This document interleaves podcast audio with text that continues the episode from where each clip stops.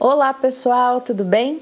Aqui é Débora Espadoto do grupo Livros Mágicos e nós estamos lendo o livro Os Quatro Compromissos de, de Dom Miguel Ruiz.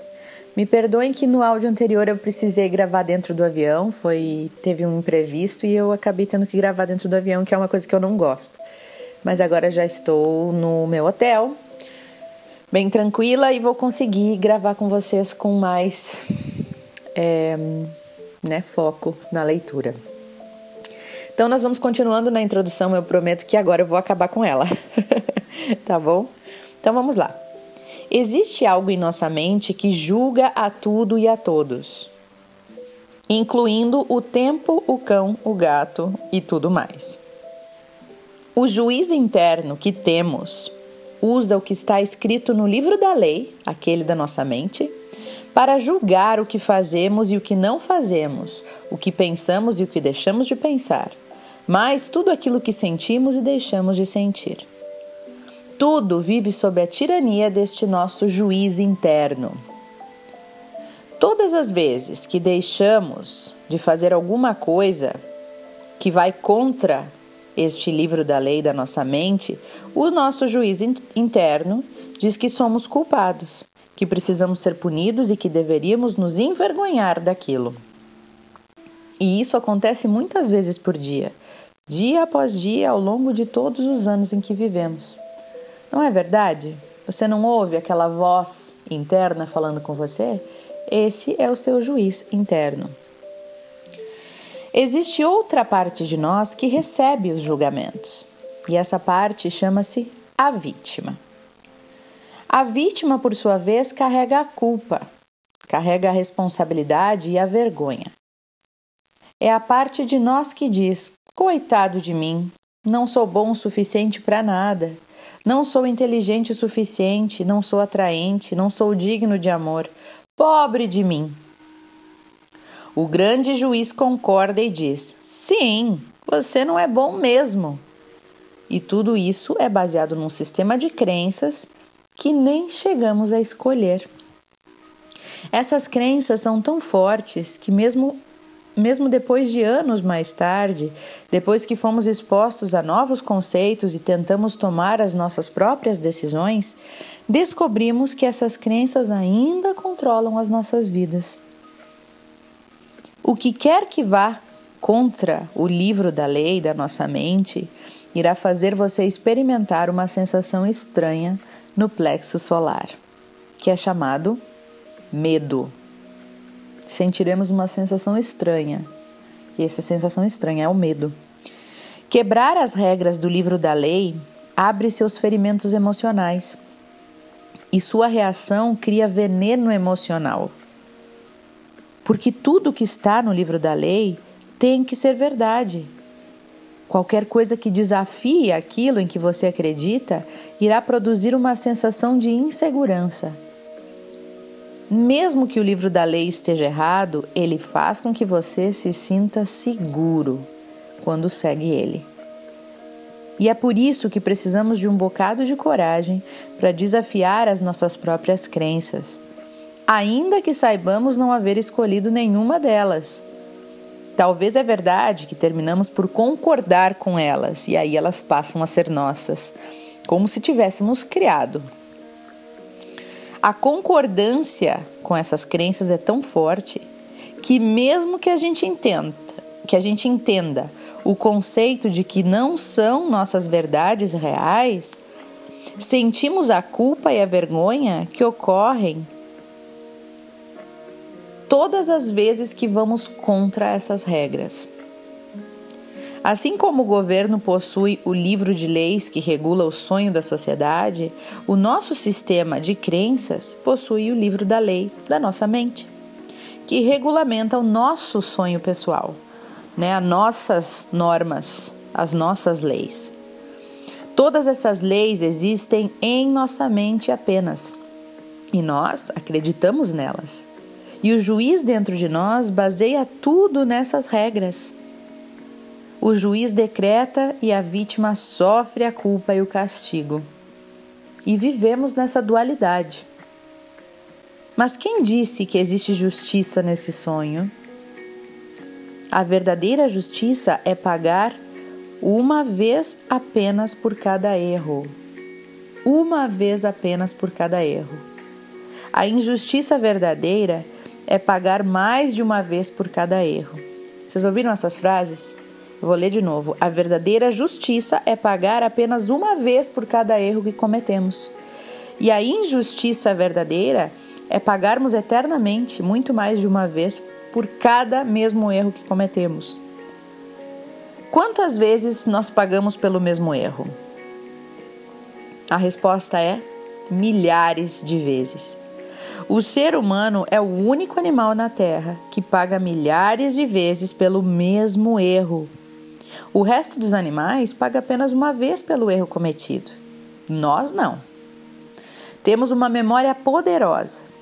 Cometemos um erro, julgamos a nós mesmos, descobrimos que somos culpados e aí castigamos a nós mesmos. Se a justiça existe, então foi o suficiente, certo? Já estaria o suficiente. Mas não, nós precisamos nos castigar outra vez. Cada vez que lembramos daquela, daquele erro cometido, julgamos a nós mesmos outra vez, nos declaramos culpados outra vez e punimos a nós mesmos outra vez, e outra, e outra, e outra, cada vez que lembramos do erro cometido. Se tivermos uma esposa ou um marido, ela ou ele também ajudarão você a se lembrar do seu erro, de forma que te ajude a completar o ciclo novamente, te julgar novamente, te condenar novamente e te castigar mais umas outras quantas vezes. E é justo isso, pessoal? É justo que seja dessa forma? Quantas vezes fazemos o nosso cônjuge, nossos filhos e nossos pais pagar pelo mesmo erro? Quantas? A cada vez que lembramos um erro, culpamos a eles novamente e enviamos a eles todo aquele veneno emocional produzido pela injustiça. E depois fazemos com que eles paguem outra vez pelo mesmo erro que, que cometeram. E isso é justiça? O juiz na nossa mente está errado, porque o sistema de crenças, o nosso livro da lei, está totalmente errado todo o sonho é baseado em leis falsas. 95% das nossas crenças que estão armazenadas em nós não passam de mentiras. E sofremos porque acreditamos nessas mentiras. No sonho do planeta, é normal que os seres humanos sofram, vivam com medo, criem drama, dramas emocionais. O sonho exterior não é agradável, o sonho da sociedade, né? É um sonho violento, um sonho de medo, um sonho de guerra, um sonho de injustiça, competição. O sonho pessoal dos seres humanos, que é o nosso sonho interno de cada um de nós, ele pode variar, mas de forma global, ele geralmente também é um pesadelo. Se observarmos a sociedade humana, encontramos um lugar muito difícil de viver, pois é regido pelo medo. Através do mundo, vemos os seres humanos a sofrer, sentir raiva, se vingar, entrar em vícios e provocar violência nas ruas, gerando uma tremenda quantidade de injustiça. Pode existir em níveis diferentes em vários países ao redor do mundo, sabemos disso, mas o medo controla toda a nossa sociedade, ou seja, todo este sonho exterior.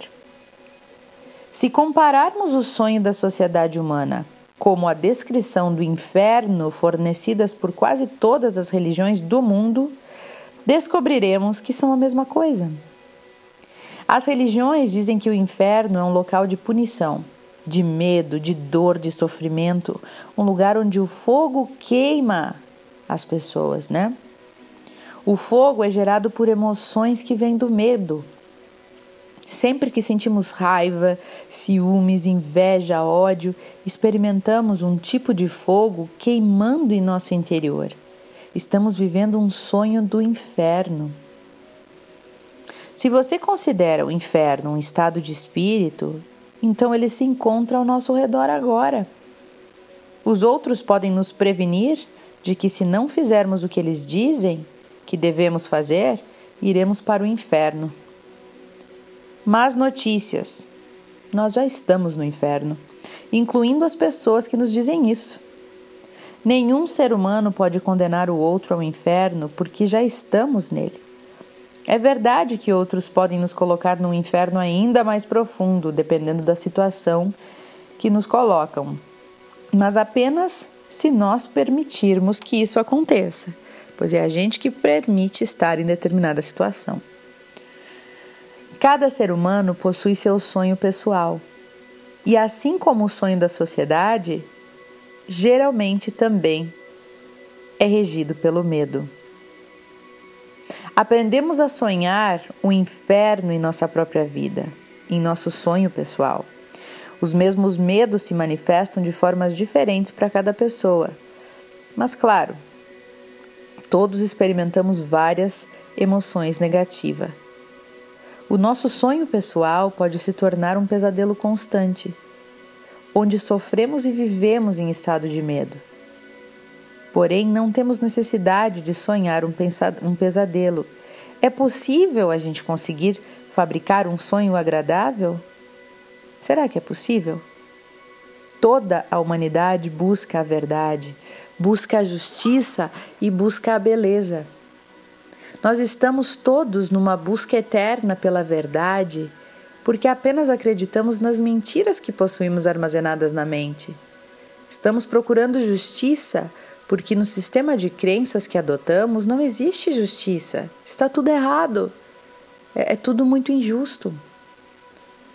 Procuramos pela beleza porque não importa quão bela seja uma pessoa, não acreditamos que essa pessoa tenha beleza de verdade.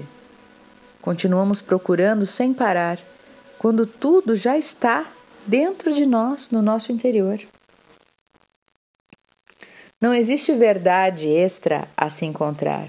Sempre que voltamos nossas cabeças, o que vemos é a verdade. Mas com os compromissos e crenças que temos na mente, não temos olhos para enxergar esta verdade. Está tudo muito anevoado.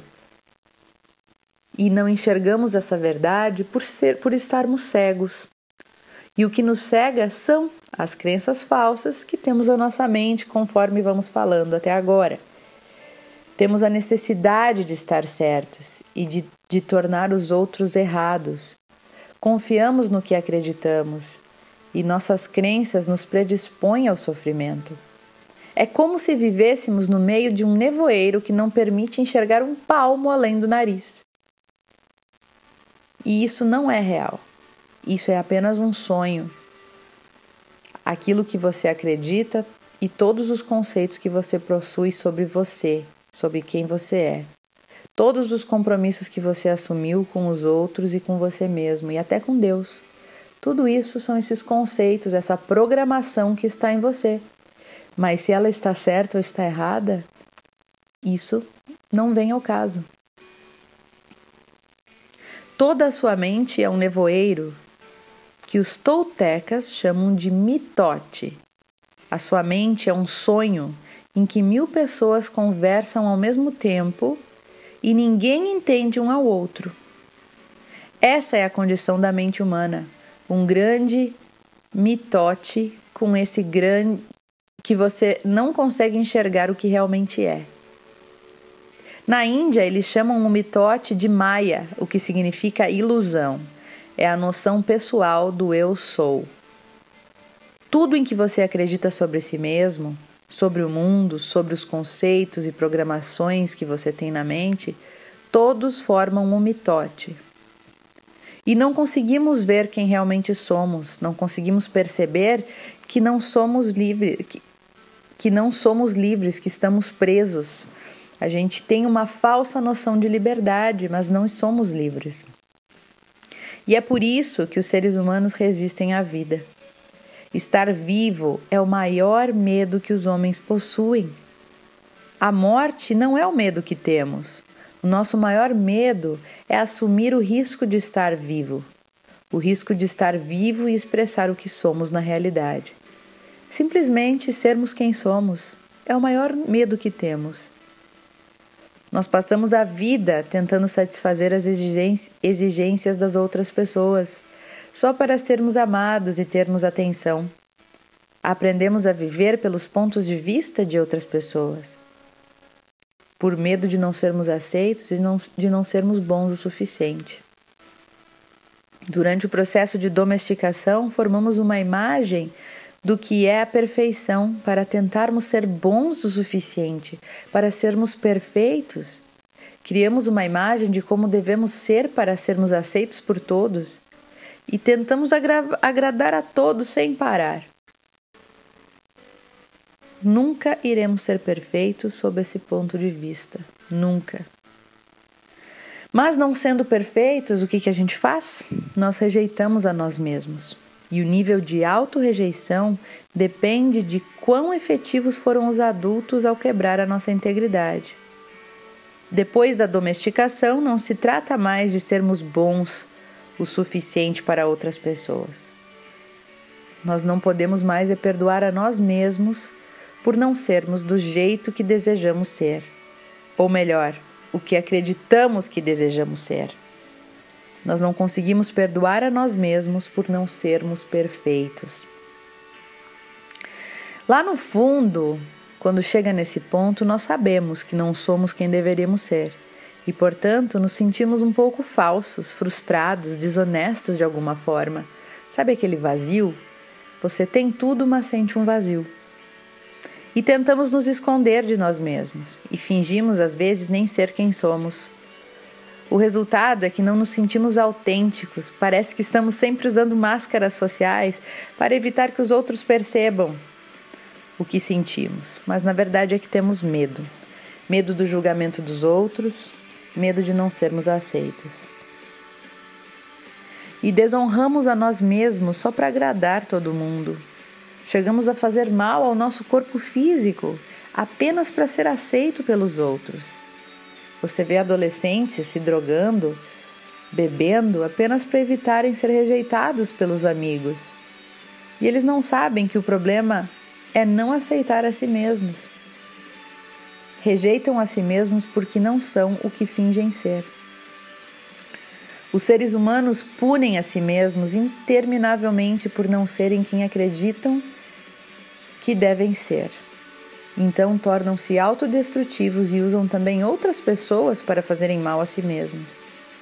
Mas ninguém nos pode fazer mal com tanta eficiência quanto a nós mesmos. Nós mesmos é o nosso maior inimigo, né? E o juiz e a vítima, estes dois, essa dualidade dentro de nós, são responsáveis por tudo isso. É verdade que encontramos pessoas que dizem que o marido, ou a esposa, ou a mãe, ou o pai as fazem sofrer. Mas você sabe que nos prejudicamos muito mais do que isso. A forma como julgamos a nós mesmos é o pior juiz que jamais existiu.